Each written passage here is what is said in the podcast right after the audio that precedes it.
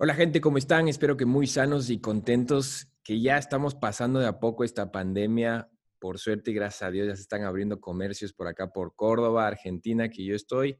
Y hoy tenemos como invitado a Gustavo Vicuña, más conocido como Guto, ganador de reality show La Voz de Ecuador 2015, cantautor, productor musical y empresario brasileño que nos contará su experiencia con el tema principal ¿Se puede vivir de la música en Latinoamérica? Bienvenidos a Class Negocios, un podcast de empresas, emprendimientos y startups para nosotros los diferentes. Aquí hablamos de inversiones, dinero, experiencias, primeros pasos como emprendedor, tips y mucho más. Contado todo de una forma súper sencilla, práctica y con los pies sobre la tierra. Yo soy Pablo Lazo, un emprendedor que vive con ganas de aprender día a día de todos los expertos. Ahora empecemos. Gente, el tema de emprender en la música en cada país de Latinoamérica es muy diferente. En algunos es más fácil emprender como músico, te dan facilidades. En otros, como Ecuador, es muy difícil. Pero acá está Guto para contarnos y darnos realmente la voz de la experiencia. Nos va a contar algunos insights de la industria musical en Latinoamérica. Guto, bienvenido. Qué gusto que estés acá. ¿Cómo estás?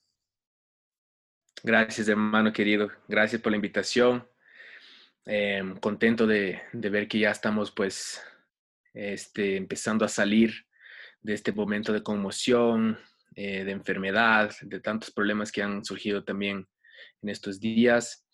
Em, y contento de poder conversar un poco sobre este tema que es tan importante en mi vida, creo que en la vida de muchos jóvenes ecuatorianos que tienen este sueño de poder hacer música, poder vivir de esto y vamos a ahí pues topar algunos puntos interesantes desde mi experiencia que les puedo contar de lo que nos toca hacer eh, un poco a todos los artistas ecuatorianos eh, para poder desenvolvernos en, en, este medio.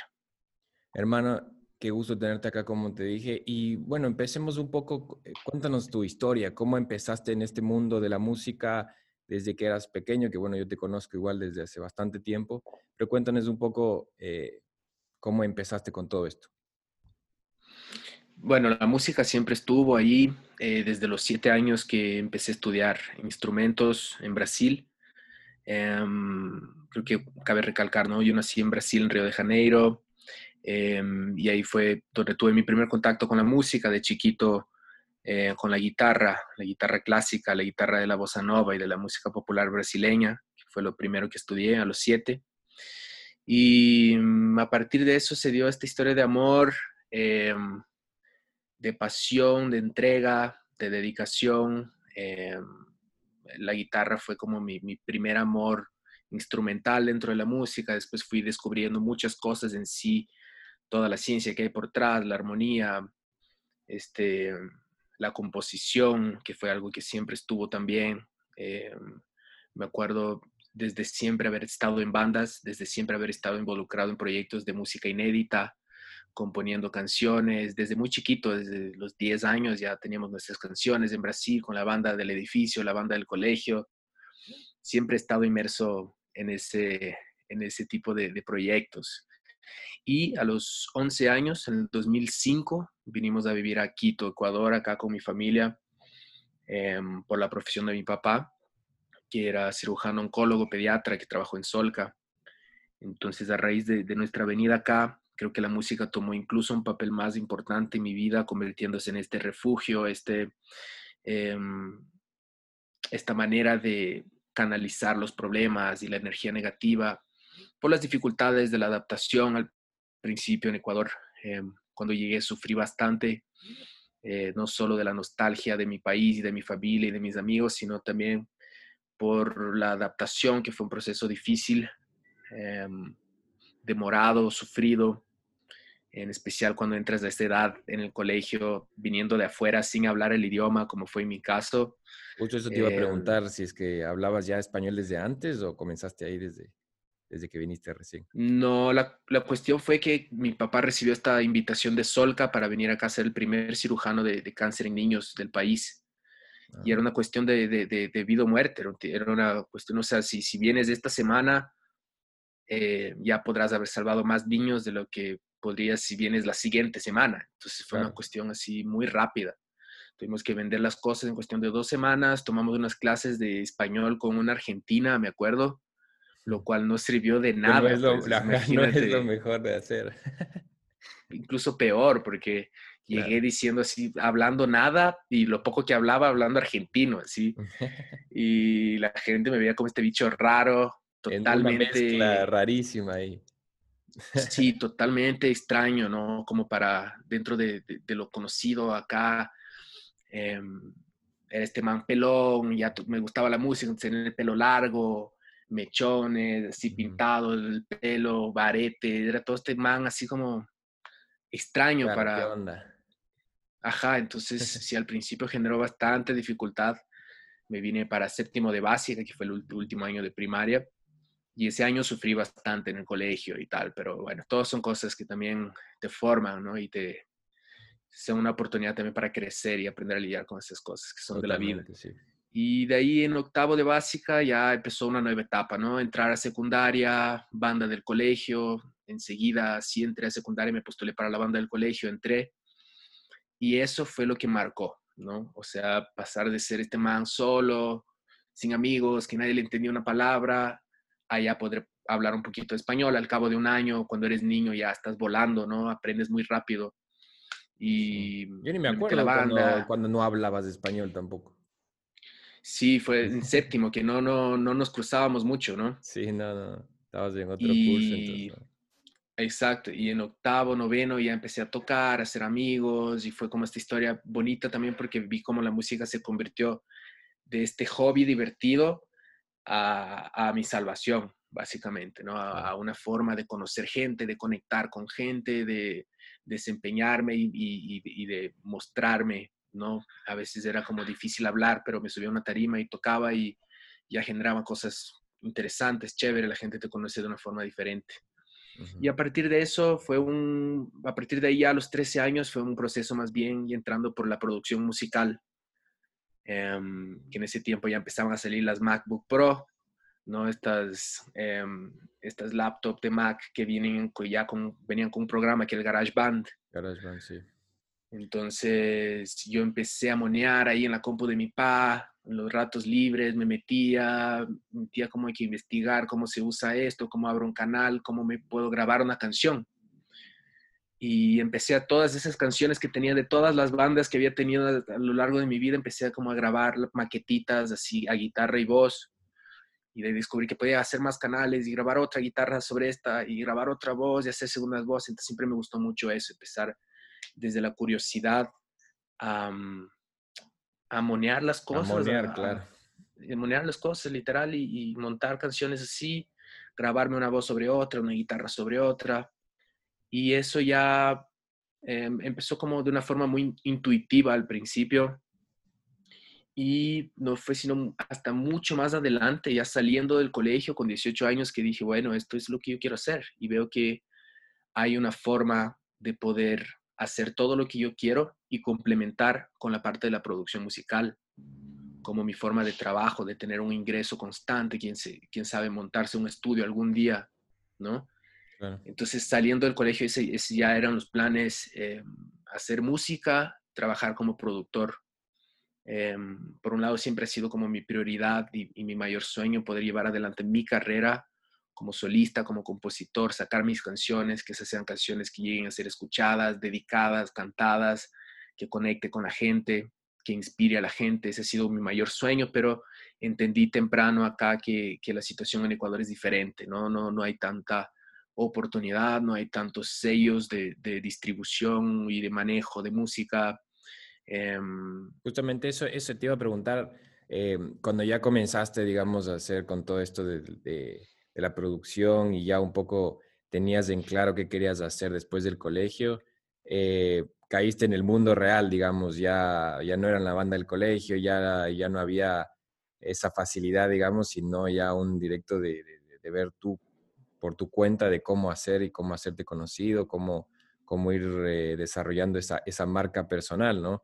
Em, sí. ¿qué, ¿Qué pasó ahí? Cuéntanos que, cómo fue esa, ese, ese cambio, digamos, radical de, de ponerte en la realidad. Te das contra el piso nomás, es, es así. O sea, tienes una idea de las cosas. Em, yo tenía esta banda en el colegio que Eh, llegamos a tocar bastante, a girar, a hacer algunas ciudades del país, a, mm, a, hacer nuestras canciones y tal. Tocamos en algunos conciertos grandes. Y con la banda, de cierta forma, era todo más sencillo porque eran cinco aportes, ¿no? Tenía cinco personas que podían aportar, por ahí uno le pedía una ayuda extra al papá y podíamos hacer, grabar una canción. Y de ahí cuando salí del colegio decidí eh, separarme de la banda y hacerme solista. ¿no? Y ahí es, es cuando empecé a ver que toda la, la cuestión de la inversión, eh, que ahora sea solo para uno, que todos los esfuerzos sean solo de uno, eso cambia totalmente la dinámica. Fue como el primer eh, golpe así de reality esta Inversión, esta inversión eh, que dices, eh, que bueno, para los que nos están escuchando, la mayoría son, son o quieren ser emprendedores. El, el tema de la inversión inicial porque bueno, yo le veo y, es realmente, es una, es una empresa ser, ser solista, ser el tema musical, eh, los cantantes, todo es, es una empresa que se maneja porque hay un montón de gente involucrada, porque hay marketing, porque hay producción, etcétera. O sea, es tal cual una empresa. Entonces, la, la inversión inicial, ¿cuál sería? Y, más, más que el monto como tal, es en qué se invierte. O sea, si tú me dices de la inversión inicial, yo te digo, bueno, ¿en, qué invertiste? ¿En qué, qué nomás es? Depende de cada caso, ¿no? En mi caso yo podía preproducir mis maquetas en una compu, en una laptop, pero eso no es una producción oficial. Entonces, eh, la primera inversión suele ser siempre la producción musical, la grabación de la canción, em, la mezcla de, los instrumentales, de todos los sonidos y la masterización digamos, tener la música lista o la canción lista o el disco listo. Grabación, producción y postproducción de audio. Esa suele ser la primera inversión. Pero yo veía que este como yo me podía preproducir, yo podía visitar algunos estudios, algunos productores, algunos managers, hacerles escuchar una que otra canción, a ver si llamaba la atención y a ver si alguien apostaba por mí. Ese fue como el, primer proceso, ¿no? Entonces me di muchas vueltas por varios estudios. En uno de ellos incluso les gustó como que tenía estas capacidades de edición, de hacer trabajo de audio digital y componer y todo esto que me contrataron y ahí me quedé trabajando por cinco años. Eso ya fue muy bueno. Y en otro de ellos encontré un productor que, que, le gustó el material y me dijo, ¿sabes qué? O sea, si no tienes la plata para invertir, hagamos de este disco. Yo me meto como parte de, de mi inversión va a ser en trabajo y hagamos esto. Okay. Que son como, así suelen ser los cuando estás iniciando y no tienes cómo hacer, cómo producir, cómo grabar, masterizar y todo eso que son, es, es un proceso costoso. O el proceso de tener un estudio de producción que es muy costoso también de los equipos. Y esto normalmente, ponte, bueno, en Ecuador vemos que es, es bastante difícil y que básicamente tú tuviste que hacerlo eh, solito, y, pero en otros países sé que hay gente que realmente busca, o sea, que, que más bien están en todo lado y, busca artistas constantemente para invertir en ellos. Son como fondos de inversión para invertir en artistas, ¿no es cierto? Sí, hay más vitrinas, hay más eh, festivales, certámenes, opciones, alternativas para, para, dar a conocer tu trabajo, para sumergirte en, un medio más fructífero. Em, hay circuitos, digamos, afuera, si tú piensas en Argentina, en Brasil, en Colombia, los circuitos están más montados, tienen años de ya haber exportado música de sus países al mundo, ¿no? Cuando Justamente Colombia es el que más, por, eh, últimamente eh, ha sacado un montoncísimo de artistas y, a casi todos les ha ido bastante bien, ¿no? Ha estado fuerte y tiene mucho que ver con el reggaetón. Em, pero países ya como Brasil, Argentina, eh, México, Colombia, Venezuela han exportado su música, sus artistas al mundo entero. Y ese es un proceso que en el Ecuador hasta la fecha no se ha dado. O sea, hemos tenido artistas y música que ha llegado, que ha trascendido fronteras, sí, que ha llegado a Colombia, sí, que ha llegado a México, Europa, por supuesto, pero al mundo entero, de tocar en los cinco continentes y tener así una comunidad global, todavía no estamos ahí. Y es porque los circuitos no están montados todavía, o sea, no, no tenemos, se está dando ya, hoy por hoy, cada vez hay más agencias, cada vez hay más managers, cada vez hay más vínculos con Europa, con Estados Unidos, con sellos de afuera, pero simplemente el hecho de, ser un país tan pequeño, em, ser un número tan pequeño, ¿no? Por ejemplo, las disqueras lo que piensan es en, ventas, en números. Entonces, invertir en un artista ecuatoriano, eh, ellos dicen, bueno, son 17, 18 millones, y al lado tengo Colombia, que son 40, y más al lado tengo Brasil, que son 200 millones. Entonces es lógico que no, no van a estar acá tanto, no va a estar tan fuerte la presencia de estos sellos acá. Entonces creo que cabe a cada uno, y siempre decimos esto los músicos, nos toca hacer de todo un poco. O sea, si tú conoces un músico cantante em, que está ahí un día rompiéndola en el Rumiñahui con 20 mil personas y le preguntas y el man sabe hacer sonido en vivo, sabe de técnica, sabe hacer una prueba de sonido él solo, sabe editar audio, ha hecho locución, narración para marcas, porque nos toca eso, nos toca un poco ir de todo. Como de todo, o sea, locutar, narrar, hacer jingles, eh, editar audio de podcasts, eh, como lo que estamos haciendo ahora, trabajar en producción, manejo de audio, mezcla, masterización. O sea, es irreal pensar que tú vas a salir del cole, vas a hacer música y vas a vivir plenamente haciendo canciones. O sea, una cosa que creo que todavía nos queda como reto acá es eso, o sea, desempeñarte en varios ámbitos, ser multifacético. Por ahí te llaman a tocar la guitarra en un proyecto, por ahí te llaman a hacer unas voces en otro, por ahí te llaman a programar unas baterías para otro, otra producción y eso todo depende de cómo te vas moviendo, de con qué gente te relacionas y con qué gente colaboras y creo que aquí, al ser tan, quiero, no quiero decir esto, pero es así, a ser tan escaso, el medio nos toca, nos toca hacernos así ocho y estar en varias cosas a la vez. Em, pero a la vez... La, realidad ecuatoriana, básicamente. Sí, y a la vez eso también nos hace artistas diferentes, porque tenemos un montón de, de capacidades, eh, y nos desempeñamos de un montón de formas, ¿no? Cuando afuera puede haber este artista que, no sé, lo firmó Universal y le hacen las canciones y canta y es un éxito claro, solo canta gigante. pero claro, exacto. Es, es, una, es una eh, realidad totalmente alterna, es una cosa que no tiene nada que ver con lo que pasa en Colombia. Claro. Em, pero también le encuentro su valor, ¿no? Creo que es, eh, en este medio hay mucha gente luchadora, mucha gente talentosísima.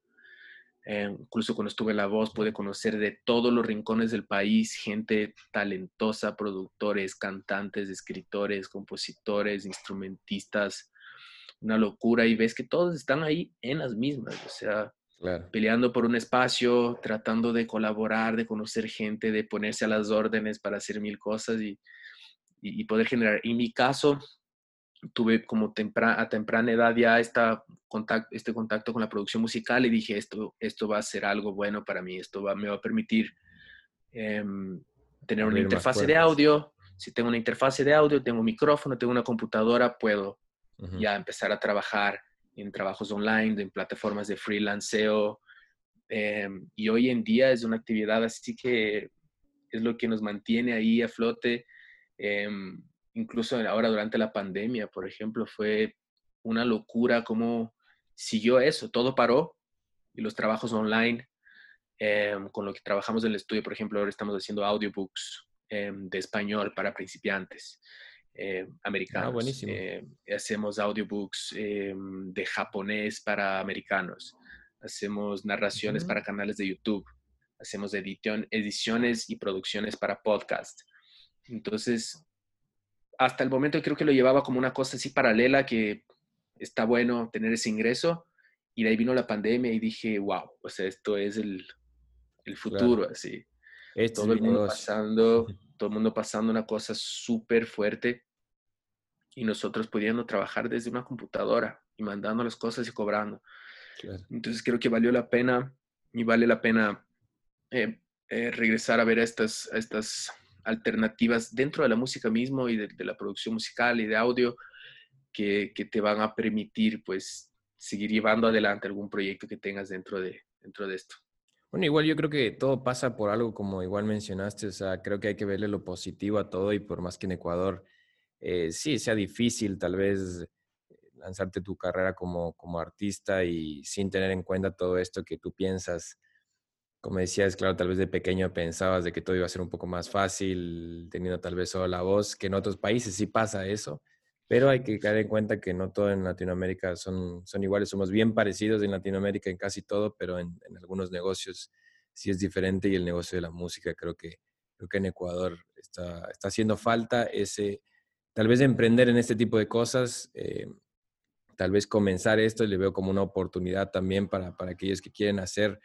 Es un, es un lugar, Ecuador es un lugar donde, donde hay bastante gente, bastante talento, pero poco, poca promoción, básicamente. Yo le veo bien parecido también al tema de, de que en algún momento el, fútbol fue así, el fútbol ecuatoriano antes no era lo que es ahora, y, y, tampoco creo que se compara con algún fútbol mexicano, con algún fútbol argentino, que cualquiera que juegue en Argentina se va directo a Europa, en cambio en, Ecuador se van a México, se van a, lugares más pequeños y de a poco están comenzando a irse a Europa.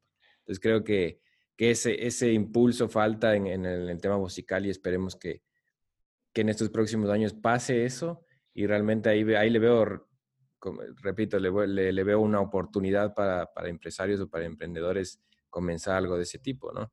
sí, mm, total. A la vez que constituye un reto, perdón, eh, eh, constituye también una oportunidad. Em, y entender lo que pasa solo nos ayuda a estar más cerca de, de, de, qué es lo que nos va a tocar hacer para, para pertenecer a este medio y poder como vivir fructíferamente em, y trabajar con lo que nos apasiona. ¿no? Entonces es cuestión de... Cuéntame, un poco eh, del, del, tema de, que bueno, ahí lo, lo, mencionaste un poquito, pero ¿cómo fue el reality? ¿Cómo, qué, qué, tal esa experiencia? Asumo que te sirvió un montoncísimo.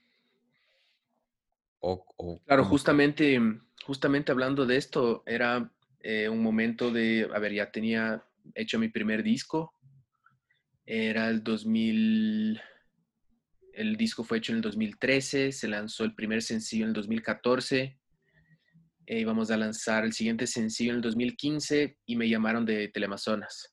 Me dijeron, bueno, eh, te conocemos, viniste acá a presentar tu primer sencillo del disco y sabemos como de tu capacidad, sabemos que cantas, te queremos invitar a hacer este eh, casting.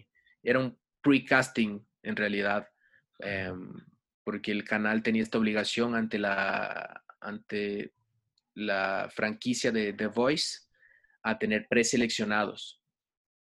Ah, Entonces me llamaron, me llamaron y dije, bueno, o sea, como cantante, así el gran cantante no me, no me he visto nunca, porque mi instrumento es la guitarra.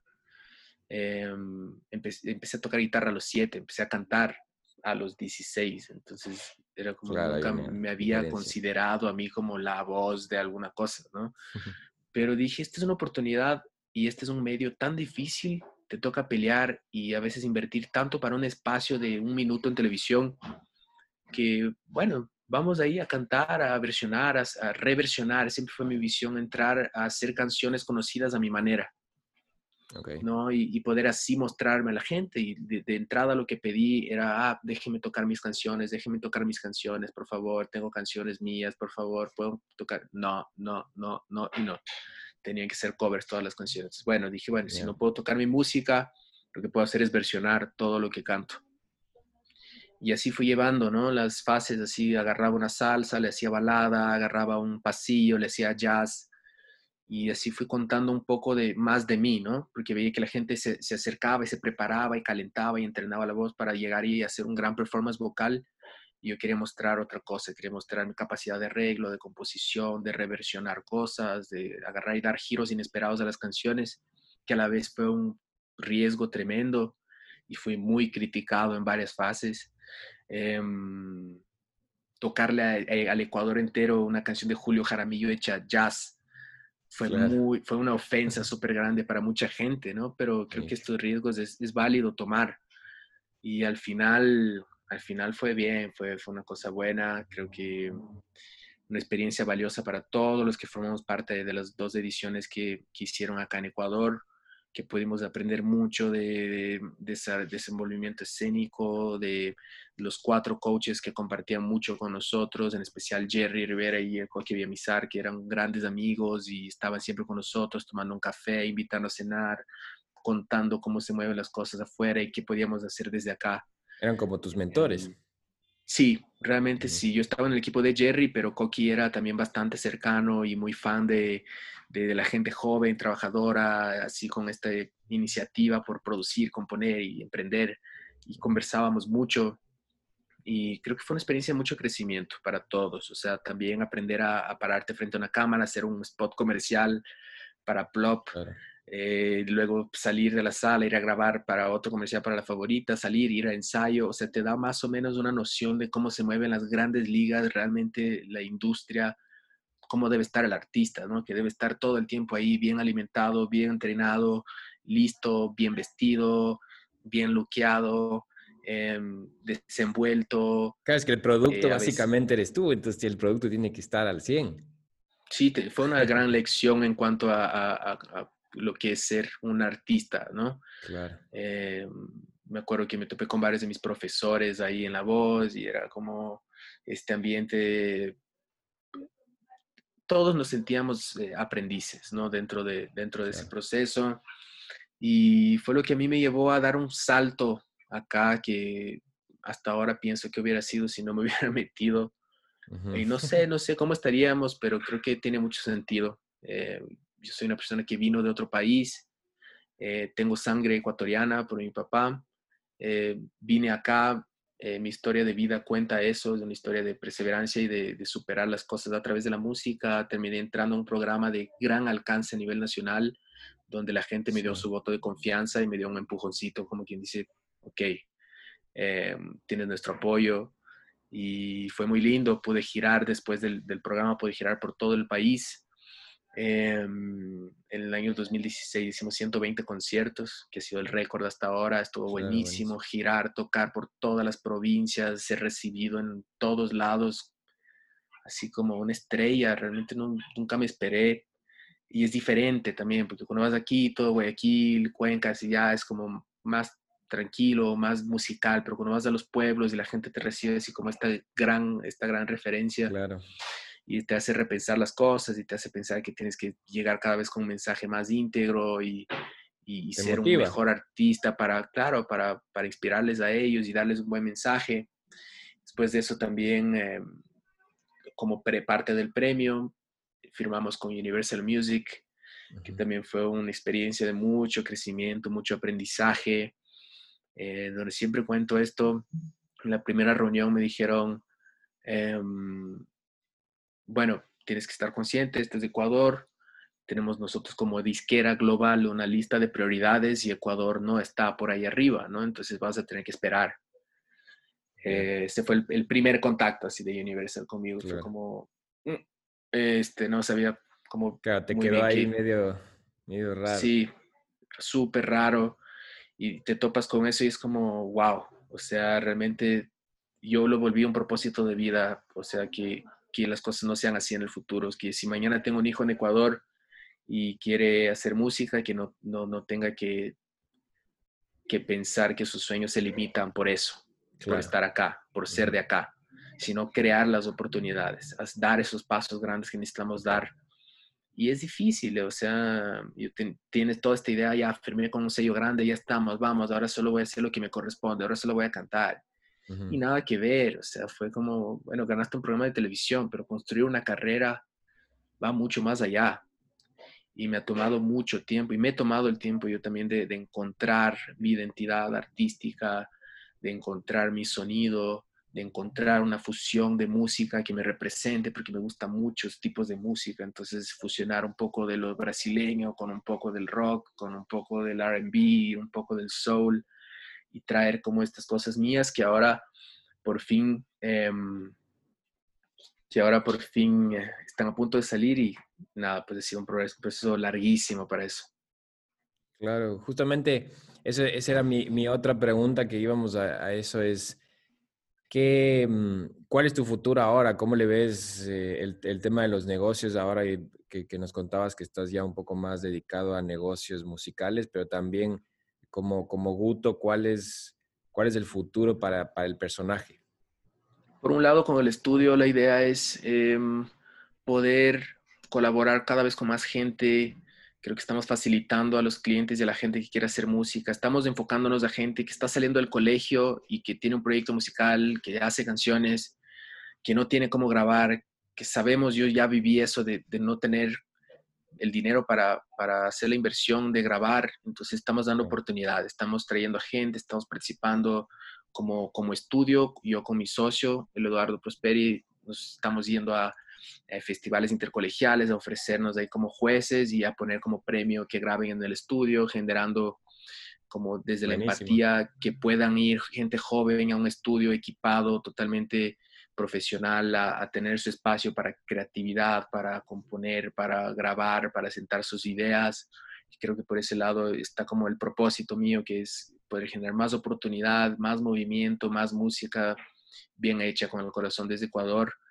Em, por otro lado, seguimos em, haciendo mucho trabajo de audio para publicidad, para marcas, para canales de YouTube, ediciones de podcast. Estamos como inmersos en todo el mundo de manejo y trabajo de audio, lo cual también es bueno porque tenemos hoy en día ya pasantes de la Universidad de los Hemisferios que vienen a trabajar en, nuestro estudio y están con nosotros aprendiendo los procesos de la metodología, de cómo llevar a cabo los, los proyectos, em, que por otro lado está bueno también, a la vez que damos oportunidad por el lado de la música y estamos haciendo mucha música en el estudio, también estamos Em, incorporando otros procesos de audio que son muy interesantes, que te ayudan a generar y que todos los músicos, estudiantes de universidades deben estar conscientes que es parte un poco de lo que va a tocar hacer si quieres hacer, em, si quieres tomar este camino en Ecuador.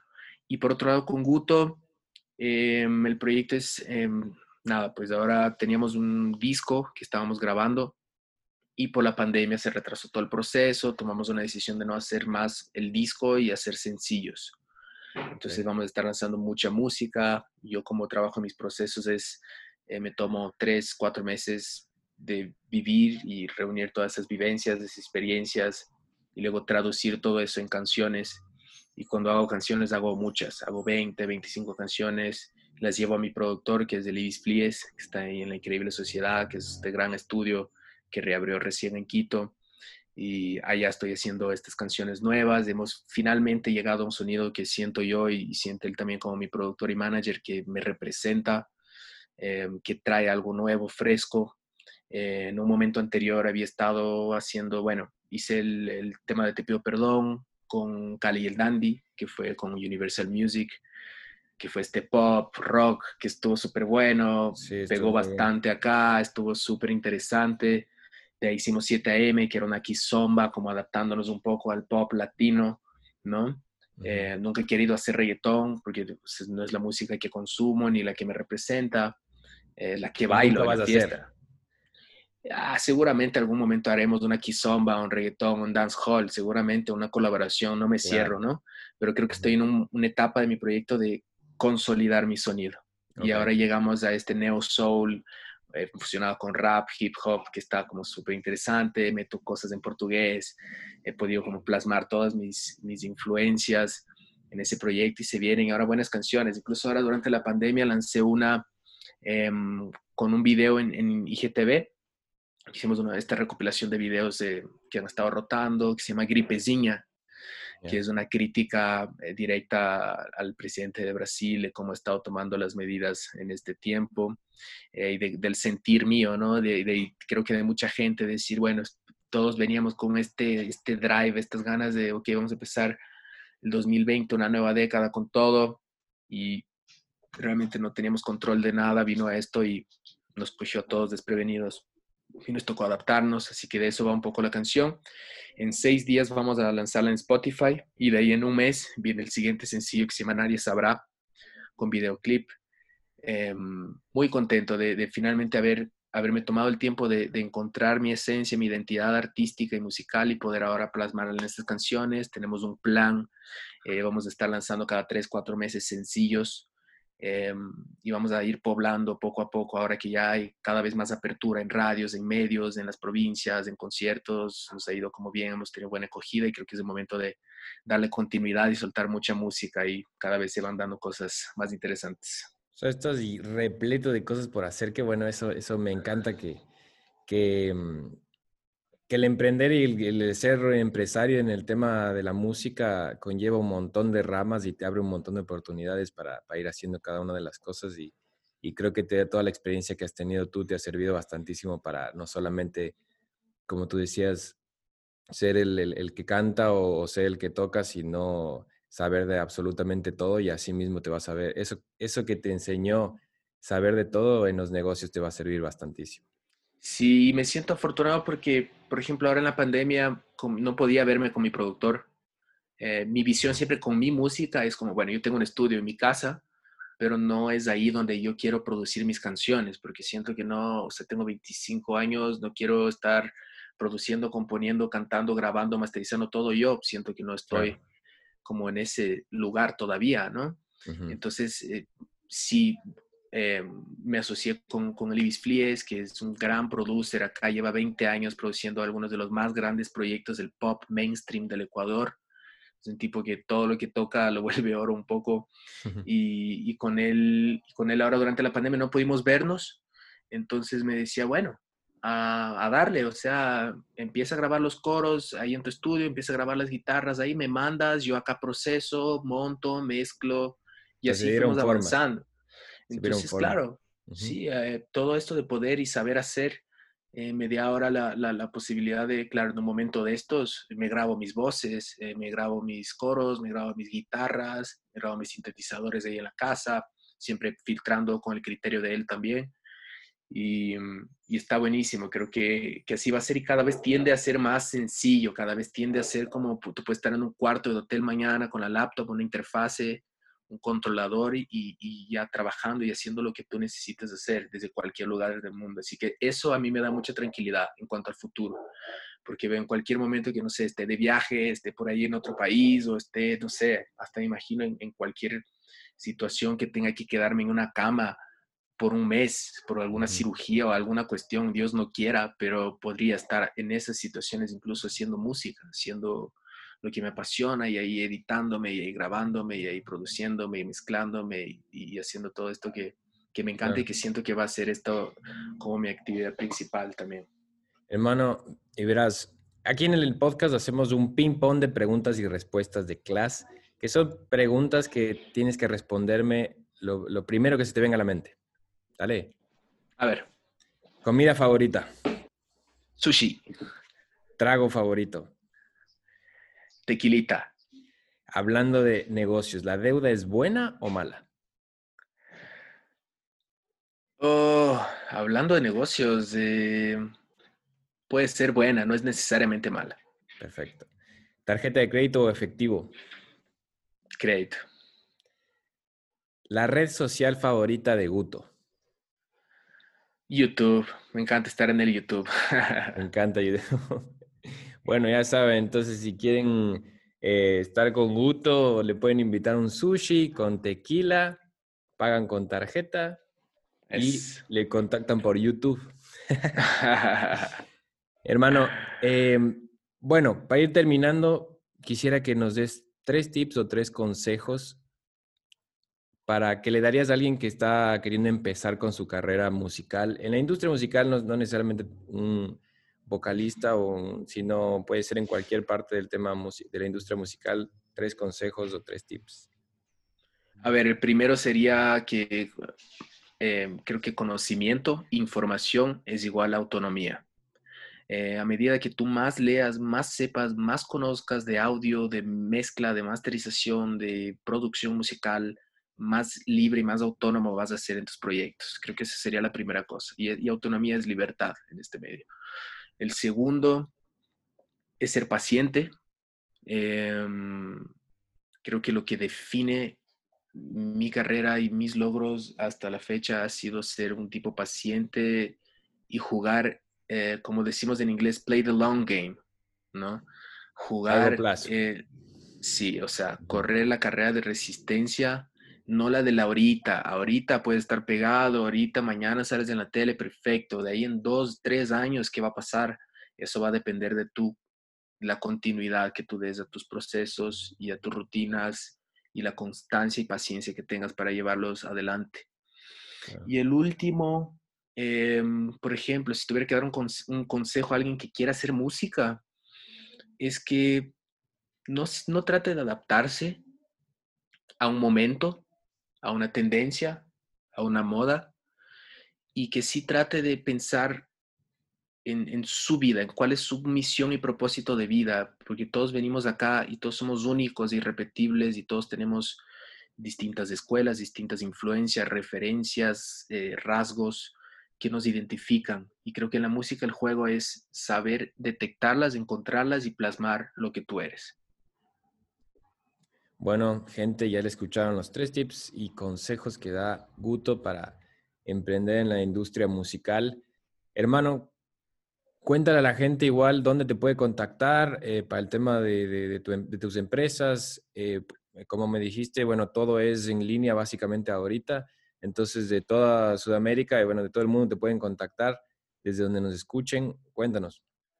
Por un lado, estamos en las redes como arroba soy Guto, en todas las redes, Instagram, Twitter, YouTube, en Facebook. Estamos ahí con contenidos de un poco lo que hago todos los días, mi trabajo en el estudio, cómo voy llevando adelante mis canciones, mis producciones y shows, entrevistas, todo estamos comunicando por ahí. Por otro lado, pueden seguir las redes de mi estudio, Avalon Bardot, en Instagram. Estamos también en Facebook, estamos produciendo música, eh, haciendo mezcla y masterización de audio, hacemos trabajo para mm, publicidad y marcas y jingles, todo tipo de trabajo de música y audio. Em, nos pueden eh, contactar a arroba avalombardot y mm, eso serán bienvenidos siempre. Es un espacio donde estamos ahí generando trabajo, música y oportunidad a la gente joven. Perfecto, gente. Entonces escuchamos Aguto en esta ocasión. Muchísimas gracias, hermano, por estar acá y nos despedimos de todos. Cuídense. Chau, chau. Gracias por escuchar este podcast de Class Hablemos con Expertos. Disponible en Spotify, Apple Podcasts, Google Podcasts y YouTube. Suscríbete y síguenos en todas nuestras redes sociales arroba class.latam.